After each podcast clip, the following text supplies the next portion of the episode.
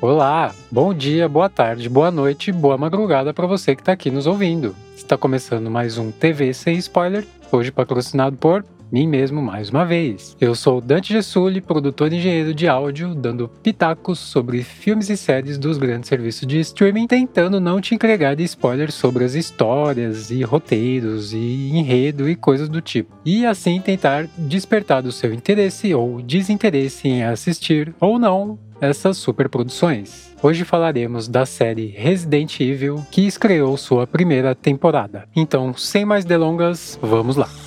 Antes de mais nada, vale dizer aqui que eu já joguei muito Resident Evil no passado, principalmente na época do PlayStation 1, PlayStation 2, mas numa época que eu jogava o Wii, acho que os únicos jogos legais que tinham para Wii eram o Resident Evil e os Marios, né?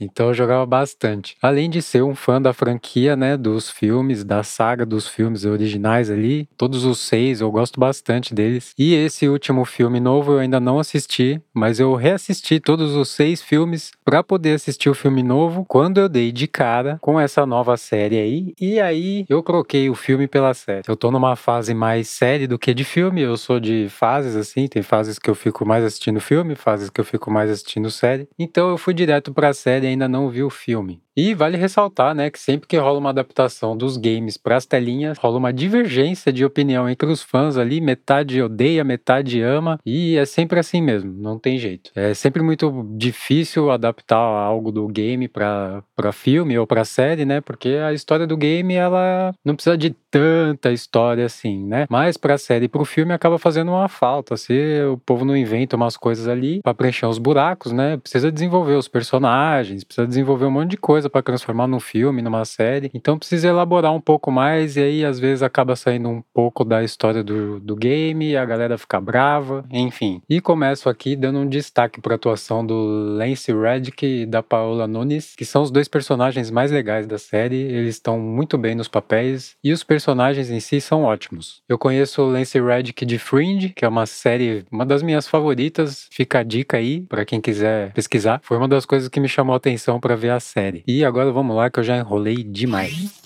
Entrando naquela parte lá de história, roteiro, enredo, vamos falar um pouquinho aqui. A história em si é legal, acho que tá dentro do game ali. O roteiro eu acho que tem alguns probleminhas ali no geral. E a narrativa eu não gostei. Não gostei da narrativa, eu teria feito de outra forma, mas dá para entender porque foi feito desse jeito. Eu optaria por uma narrativa mais séria, uma pegada mais não gosto da palavra, mas é o que me vem na cabeça agora. Uma pegada mais adulta. Mas eles optaram por um caminho mais, mais jovem mesmo, com os atores mais novinhos, mais jovens. Mas tem um graminha de quinta série ali que me irrita, cara. Tem uns momentinhos engraçados, divertidos, que são legais, mas a narrativa em si me entristeceu um pouco. Mas acho que pode ser uma característica ali da primeira temporada, né? Pra tentar criar um público mais novo, mas que pode ser facilmente mudado sem causar muita estranheza ali para uma segunda temporada. Porém, em contrapartida, as cenas de terror, cara, as cenas de terror são horripilantes. Horripilantes no bom sentido da coisa, elas assustam mesmo. Inclusive é bom ressaltar aqui que a série ela é 18 plus, ou seja, se você tem menos de 18, vá com parcimônia aí. Mas as cenas de terror, elas são muito boas, muito boas mesmo. Os zumbis, hum, vou falar disso mais para frente um pouco. Mas pelo menos as partes de terror ali, elas são bem condizentes com o game, é bem parecido mesmo. E uma coisa que eu achei legal foi que eles aproximaram a história um pouco da nossa realidade, né? Eles citaram ali empresas como Apple, Google, Facebook, mencionaram o Covid, o Zuckerberg, que são as duas pragas da nossa geração. Então eles trouxeram isso um pouco para nossa realidade, né?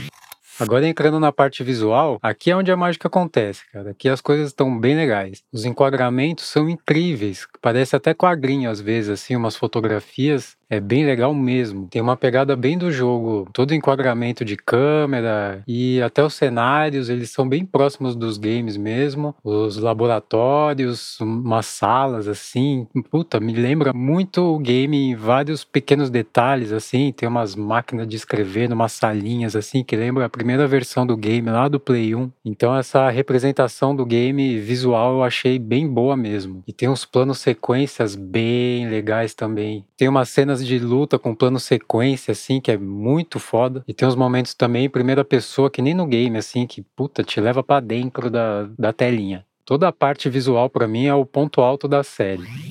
Falando de figurino e maquiagem aqui, o figurino tá bem louco. A roupa da galera da resistência, assim, tá bem legal. Os uniformes e armas e capacete dos soldados, bem futurista, assim, me lembrou Halo, que é outra série que eu vou trazer aqui em breve. E os zumbis, né? E as criaturas medonhas e assustadoras, muito bem feito, assim. O trabalho de tirar o chapéu, muito bom mesmo. É tudo bem nojento e assustador, assim. Muito bom, cara. Muito bom. É a parte alta, realmente, da série. Os monstros, as criaturas, os cachorros, é tudo muito zumbilístico. Acabei de inventar um termo. E até por isso eu te lembro novamente aqui que é uma série para maiores de 18 anos.